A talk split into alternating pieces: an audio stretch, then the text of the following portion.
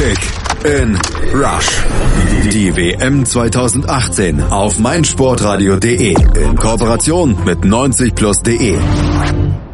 Als Gruppenzweiter hat es die Schweiz ins Achtelfinale der WM 2018 geschafft. Im abschließenden Gruppenspiel der Gruppe E gab es noch ein 2 zu 2 gegen Costa Rica. Ein wirklich packendes Spiel, auf das wir hier nochmal eingehen bei Kick and Rush, dem gemeinsamen WM-Podcast von meinsportradio.de und 90 Plus. Und wenn es um die Eidgenossen geht, dann passt der Name unseres Experten heute besonders gut. Julius Eid. Moin.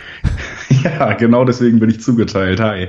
So sieht's aus. Und wir gucken mal kurz auf die Highlights. Die Highlights denn das ging los mit der Führung für die Schweiz in der 31. Minute durch Gemaili, aber die Costa Ricaner, die konnten in der 56. Minute durch Waston wieder ausgleichen. Drimmitz stellte dann kurz vor Ende der regulären Spielzeit den alten Spielstand wieder her. In der 88. Minute war das dann, aber ein Elfmeter in der Nachspielzeit. Der Graf brachte dann Costa Rica doch wieder auf 2 zu 2 ran und immerhin den Ehrenpunkt in dieser Gruppe E. Und das Tor, ja, das wurde am Ende dem Torhüter der Schweizer Jan Sommer zugeteilt. Warum? Das werden wir gleich in der Analyse zeigen, denn der hat sich den Ball selber beim Elfmeter irgendwie noch reingehauen. Das besprechen wir gleich hier in unserer ausführlichen Analyse dieses Spiels. Die Analyse. Julius, die Schweiz hatte das Weiterkommen ja gegen Costa Rica selbst in der Hand. Gut, ein bisschen waren man auch vom Spiel was parallel lief, abhängig, zumindest was man dann für ein Ergebnis holen musste, aber sie legten erstmal so los, als wenn sie das Spiel dann auch tatsächlich gewinnen wollten und machten ziemlich viel Druck. Genau, das Spiel ging generell sehr temporeich los. In der ersten Minute hatte die Schweiz eigentlich schon sich in eine schöne Situation gebracht. Embolo wird gefoult, es kommt zum Freistoß, der von Shakiri getreten wird, dann aber relativ gefahrlos durchsegelt.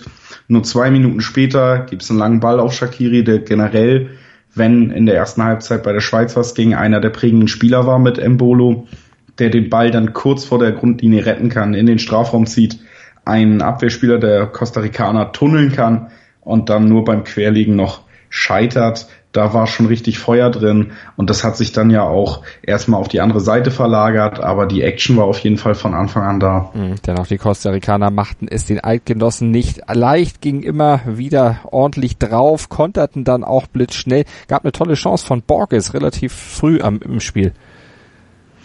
Genau, das war kurz nach der Shakiri-Chance schon. Costa Rica hat von Anfang an hochgepresst mit fünf bis sechs Leuten, hat sich generell heute sehr variabel im Angriffspressing gezeigt und es hat auch durchweg funktioniert, bis zum Ende die Kräfte dann ein bisschen schwanden, im 5-4-1 aufgestellt, dann aber teilweise eben im 5-3-2 angelaufen mit den ersten fünf Spielern dieser Formation. Colindres hat ist dann neben Campbell in die Spitze gezogen, um dann eben in so einem 5 äh, Fünfergeschwader sozusagen die Schweizer anzulaufen oder eben auch im 5-4-1, wo dann Campbell ganz vorne war.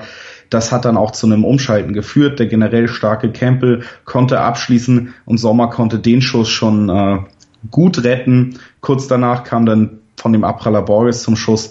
Da war Sommer dann wirklich gefragt und mhm. hat gezeigt, dass er ein Top-Torhüter ist, denn das war schon eine riesige Chance. Colindres durfte dann auch nochmal abziehen, verfehlte das Tor knapp und dann kamen noch zwei Aluminiumtreffer für die Costa Ricaner in der Anfangsphase dazu, muss man sowieso sagen. Das große Minus der Costa Ricaner in dieser WM ist die Chancenauswertung gewesen. Definitiv. Nach den ersten zehn Minuten haben sie nicht nur eine starke Leistung im Angriffspressing gezeigt, sondern eben auch den absoluten Willen, dass man eigentlich hier schnellstmöglich auch Tore erzielen will, weil man vielleicht auch selber weiß, dass man diese Kraft nicht über 90 Minuten aufbauen kann. Es wurden immer wieder auch aus der zweiten Reihe Abschlüsse gesucht, so wie in der Situation, die wir eben schon besprochen haben, aber eben auch immer wieder von Colindres, der dann zum Beispiel in der zehnten Minute noch an die Unterkante der Latte über einen etwas zu weit vor dem Tor stehenden Sommer ähm, schießen konnte. Das war auch wirklich knapp. Costa Rica hatte richtig Bock, scheiterte dann aber im Endeffekt bei der Chancenauswertung. Die generelle Leistung heute war beeindruckend und auch andere Mannschaften hätten bei so einem Costa Rica heute definitiv Probleme bekommen. Tore sollten ja auch noch fallen, aber das Chancen, die Chancenverwertung war schon in den ersten beiden Spielen auf jeden Fall ein großes Minus. Aber wie das so oft ist, die eine Mannschaft trifft nicht, nutzt die Chancen nicht, dafür trifft dann die andere. Die Schweizer gingen in der 31. Minute in Führung und das irgendwie zumindest völlig gegen den Spielverlauf in der Phase und bisschen aus dem Nichts. Embolo legte per Kopf quer zu Gemaili und der zog aus sieben Metern dann zum 1 zu 0 flach ab. Genau, man hat da gesehen, dass die Schweiz eigentlich spätestens ab der vierten Minute, wo die Shakiri-Chance war, die wir am Anfang besprochen haben, das Spiel aus der Hand gegeben hat und auch einfach von der Aggressivität und Intensivität des kostarikanischen Spiels überfordert war. Costa Rica hatte das Spiel im Griff, trotz äh, geringerer Ballbesitzwerte, hat vor allen Dingen auch toll zugestellt, wenn die Innenverteidiger das Spiel aufbauen wollten, der Schweizer, dann waren die beiden Sechser sowie die beiden höher stehenden Außenverteidiger konsequent abgedeckt und so ein richtiger Spielfluss konnte nicht entstehen. Man musste über hohe Bälle gehen.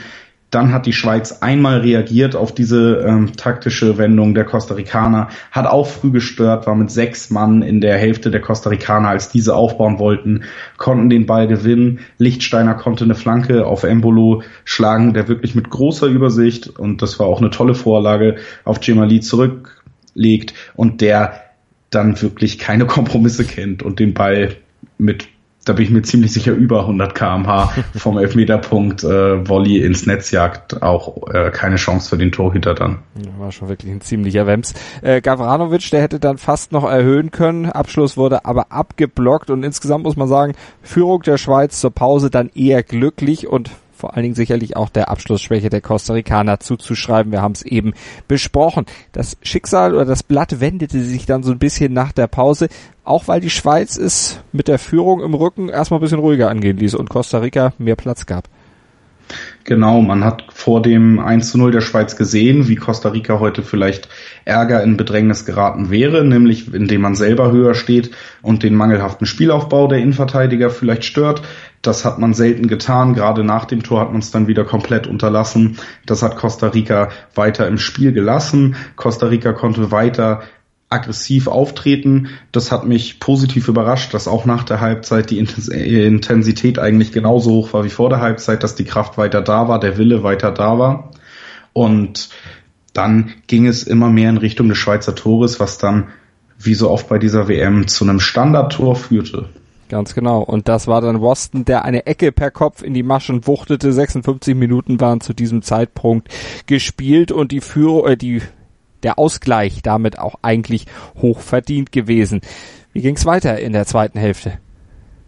Im Endeffekt hat sich erstmal gar nicht so viel geändert. Man hat bei der Schweiz äh, gemerkt, dass man das Ergebnis mittlerweile aus dem Brasilien-Spiel kennt, dass dann auch irgendwann das 2 zu 0 natürlich jeden Druck äh, von den Eidgenossen genommen hat.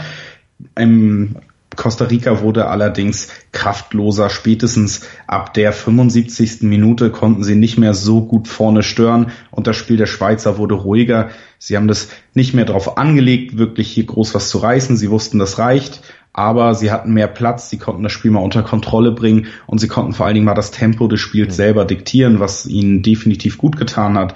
Deswegen kam es dann auch zum Beispiel zu einem Kopfball an die Latte von Josip Drimic, nachdem äh, Embolo geflankt hatte und dann wurde das Spiel offener. Campbell hatte noch zwei, drei tolle Aktionen in der regulären Spielzeit, in, in der dann aber im Endeffekt immer weniger Druck kam und das konnten die Schweizer dann sogar noch ausnutzen. Zakaria konnte querlegen und Drimic konnte den Ball innerhalb des 16ers abschließen zum 2 zu 1. Der Joker traf also der Mann, der für Gavranovic dann gekommen war.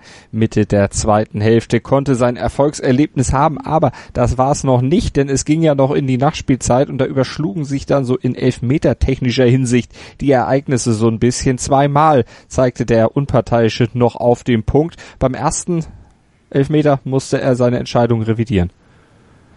Genau, der erste Elfmeter kam zustande, weil Rodriguez. Auch in der Wiederholung hat man gesehen, da war nicht viel Körpereinsatz dabei. Vielleicht wäre das sogar so vom Videoschiedsrichter zurückgenommen worden. Nach einem richtigen Foul sah es nicht aus, konnte Brian äh, Ruiz stürzen, als der alleine aufs Tor zuging. Im Videoschiedsrichter wurde dann aber schon klar gemacht, dass Ruiz beim Anspiel schon im Abseits stand und deshalb alles, was danach passiert ist, eh nicht mehr wichtig war. So haben sich auch ein bisschen der Schiedsrichter und der Videoschiedsrichter vor der Entscheidung gedrückt, ob das wirklich ein Foul war. Da hatten sie Glück. Es war definitiv Abseits und der Elfmeter wurde zu Recht aberkannt. Aber Ruiz kriegte noch die zweite Chance in der 90. plus drei, nämlich da durfte er dann nochmal an den Punkt gehen, durfte nochmal spielen, durfte nochmal schießen, tat das auch traf aber nur die Latte. Doch, er hatte Glück im Unglück, denn Jan Sommer, der Schweizer Torhüter, der hatte im richtigen Eck gelegen, um oder hätte im richtigen Eck gelegen, um den Ball abwehren zu können. Aber der Ball ging ja an die Latte und prallte von daher genau dahin, wo Sommer lag, nämlich auf seinen Rücken und von da zurück ins Tor. Klassisches Eigentor, ziemlich doof gelaufen. Absolut, allerdings im Endeffekt sorgt es für ein verdienteres Ergebnis, muss man ehrlich sagen, was sich äh, die Costa Ricaner mit Einsatz, mit Wille verdient haben. Das hat man von Anfang an gesehen. Schon bei der Nationalhymne waren da Spieler und Trainer mit äh, Tränen in den Augen zu sehen. Man hat von Anfang an gemerkt, hier will man sich ordentlich verabschieden. Und wenn man so eine Leistung hinlegt, so ein Herz zeigt, gerade die ersten 80 Minuten wurde jede Aktion im Vollsprint angegangen, sei es defensiv oder offensiv dann kann man sich so belohnen und dann spielt vielleicht auch mal das Glück mit. Selbst der Elfmeter, der dann nochmal gegeben wurde, auch der war ein bisschen strittig, ob Zakaria da wirklich so hart gegen Campbell vorgeht, dass der fallen muss.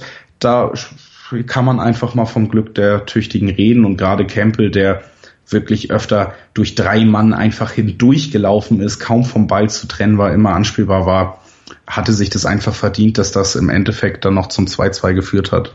Und so wie du äh, den guten Joel Campbell eben gelobt hast, kann man eigentlich gar keinen anderen Man of the Match küren als ihn.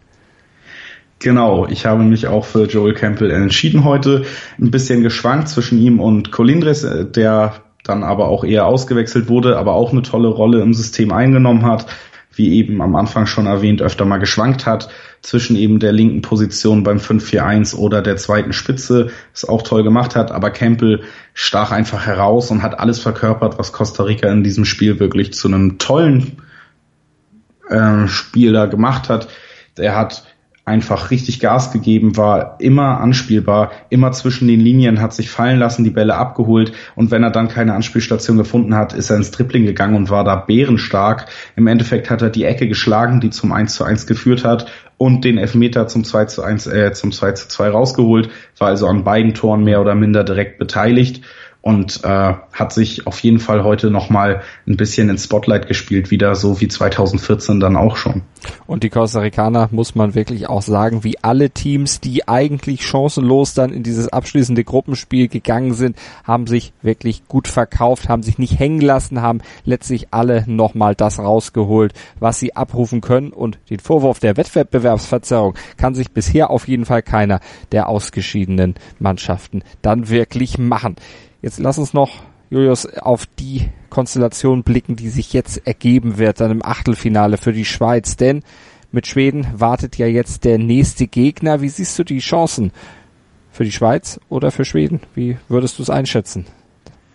Die Schweiz hat sich heute, gerade wenn man dann das Ergebnis des brasilianischen Spiels im Hinterkopf hat, wo deutlich wird, die Schweiz hätte gar nicht äh, unbedingt viel reinwerfen müssen heute, um weiterzukommen, keinen Gefallen getan mit den gelben Karten, die sie sich geholt haben. Lichtsteiner schon früh im Spiel, ganz klar berechtigte gelbe Karte, Scher dann spät im Spiel, aber auch mit einer berechtigten gelben Karte werden beide im Achtelfinale gesperrt sein, sind die beiden führenden Personen in der Viererkette, in der jetzt eben zwei Stammspieler fehlen werden.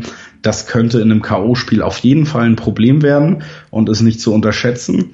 Spielerisch sehe ich die Schweizer allerdings einen Ticken vor Schweden. Heute hat man auch wieder gesehen, wenn sie die Möglichkeit haben. Die Schweiz ist auch im Gegensatz zum Beispiel zum deutschen Spiel heute, selbst wenn ihnen mehr Ballbesitz gegeben wird, immer daran interessiert, schnell vertikal in die Tiefe zu spielen und hat super funktioniert heute mit Embolo und Shakiri, die beide von den Außenpositionen auf die Halbräume fallen. Ähnliche Idee, wie sie Deutschland taktisch manchmal hat, aber viel besser umgesetzt. Die Schweden sind ein kompakteres Team, das mehr auf die Defensive setzt, was natürlich, was man gerade in letzter Zeit immer sagt, immer zu Erfolgen führen kann das Spiel zerstören und dann kontern. Ich sehe aber in der spielerischen Klasse und auch in dem Willen Schweiz noch im Vorteil. Also das werden wir dann natürlich überprüfen hier bei Kick and Rush auf meinsportradio.de. Wir werden euch ja weiterhin bis nach dem Finale alle Spiele durchanalysieren, besprechen hier mit den Kollegen von 90plus.de auf meinsportradio.de bei Kick and Rush, unserem gemeinsamen WM-Podcast. Und ihr könnt natürlich alle Spiele bis zum Finale auch noch durchtippen bei unserem Kicktipp WM-Tippspiel zusammen mit Mobilcom Debitel verlosen wir ja an jedem Spieltag ein großartiges Sony-Handy. Schaut einfach mal vorbei auf unserer Webseite, da kriegt ihr alle Einzelheiten meinsportradio.de slash kickandrush oder hört hier nochmal einen kleinen Hinweis. Julius, dank dir. Kein Problem, gerne. Schatz, ich bin neu verliebt. Was? Da drüben. Das ist er. Aber das ist ein Auto. Ja, eben. Mit ihm habe ich alles richtig gemacht. Wunschauto einfach kaufen, verkaufen oder leasen. Bei Autoscout24. Alles richtig gemacht. Kick in Rush. Das WM-Tippspiel auf meinsportradio.de. Präsentiert von Mobilcom Debitel. Registriere dich jetzt auf meinsportradio.de slash kick and rush und gewinne jeden Spieltag ein nagelneues Sony Xperia XZ2 Kompakt. Bereitgestellt von Sony. Kick and Rush. Die WM 2018 auf meinsportradio.de. Werde der Zar des Tippspiels. Schatz, ich bin neu verliebt. Was? Da drüben. Das ist er. Aber das ist ein Auto. Ja, eben. Mit ihm habe ich alles richtig gemacht. Wunschauto einfach kaufen, verkaufen oder leasen. Bei Autoscout24. Alles richtig gemacht.